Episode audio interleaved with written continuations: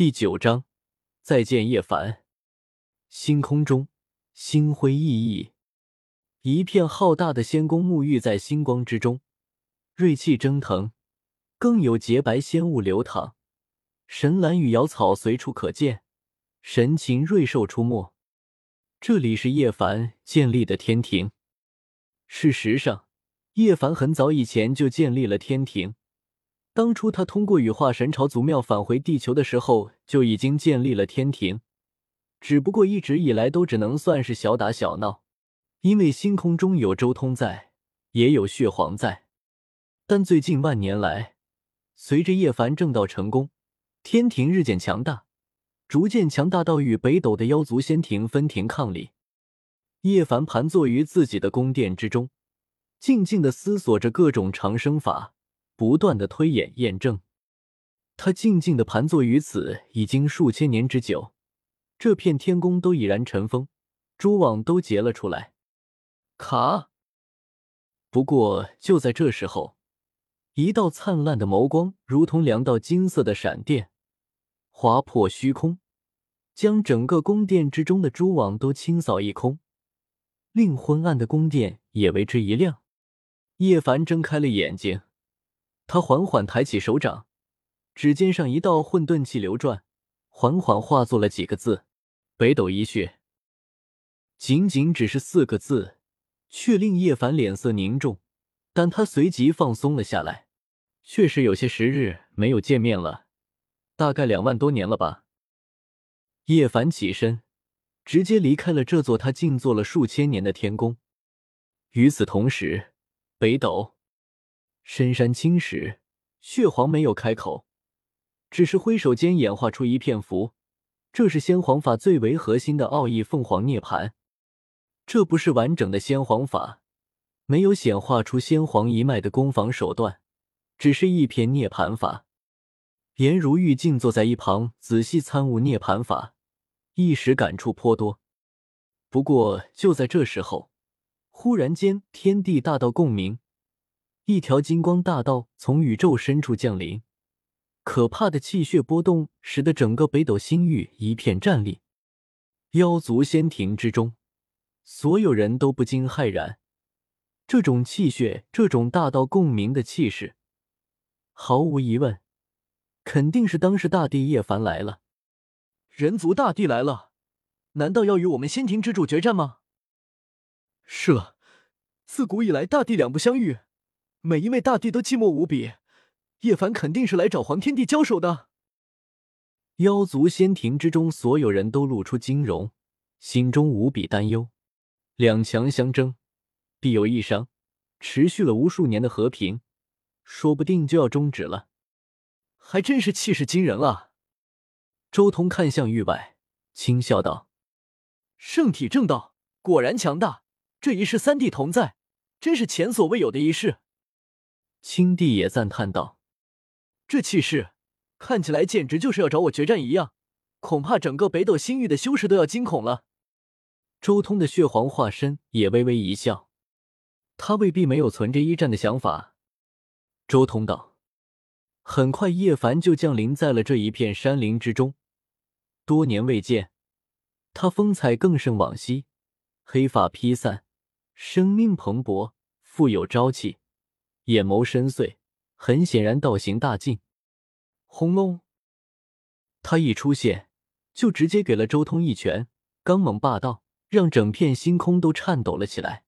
这一拳震撼古今，这一拳逆转时空，这一拳贯穿了三十三层天。一旁的颜如玉脸色骤变，这一拳太过刚猛，这是叶凡禁忌领域。周通见状，淡定的挥出一道混沌气，笑道。这里可不是我的主场，你找错了对手。不错，北斗是我妖族仙庭所在之地。血皇化身从容上前，从容挥手，茫茫血光化作一道刀锋，一记血皇斩迎了上去。轰隆！刹那间，众人身边大道轰鸣，漫天金光与赤霞流淌。然而这一击的余波却并没有扩散出去。众人身边一层混沌气环绕，将所有的余波全部镇压了下来。两尊大帝的一击，甚至连这一棵树、一块石都没能毁灭。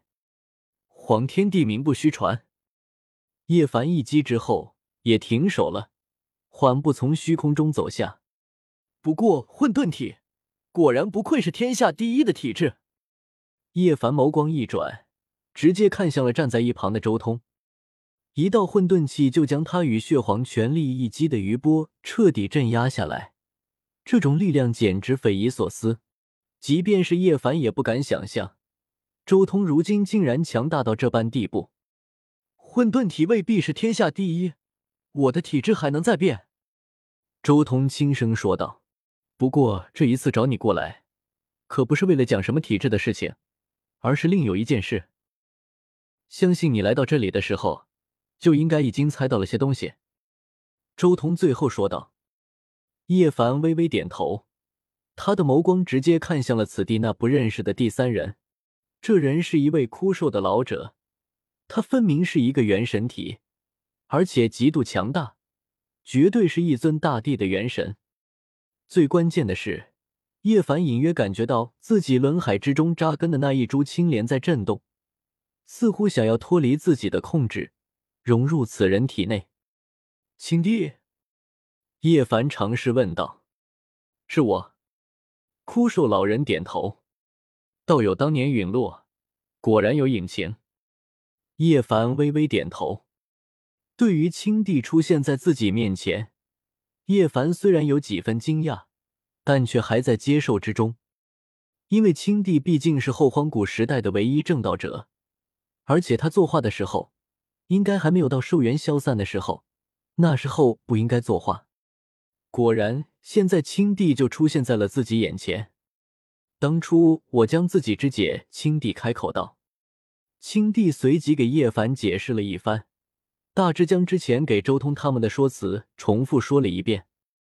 叶凡听完之后，有些狐疑的在周通、血皇以及青帝三人脸上看了看，随即向周通问道：“周通，你约我出来，可有什么其他的指教？不是我的问题，而是如今青帝道友意欲复活，所以需要借用你体内的青莲一用。”周通轻声说道。你现在也在研究长生法，没错吧？还有什么长生法能比观看一尊大帝重新复活，并且顺利活出全新仪式来的重要？软硬兼施，周通，这么多年你还是这种风格？叶凡白了周通一眼，有些无语。不过你也太小看我了，你以为我舍不得这一株青莲？说话间。叶凡已经将他体内的那一株青莲拿了出来，交给青帝。倒是我的不是了。周通也笑了笑，他随即看向一旁的青帝，道：“如今万事俱备，道友可以涅槃重生了。”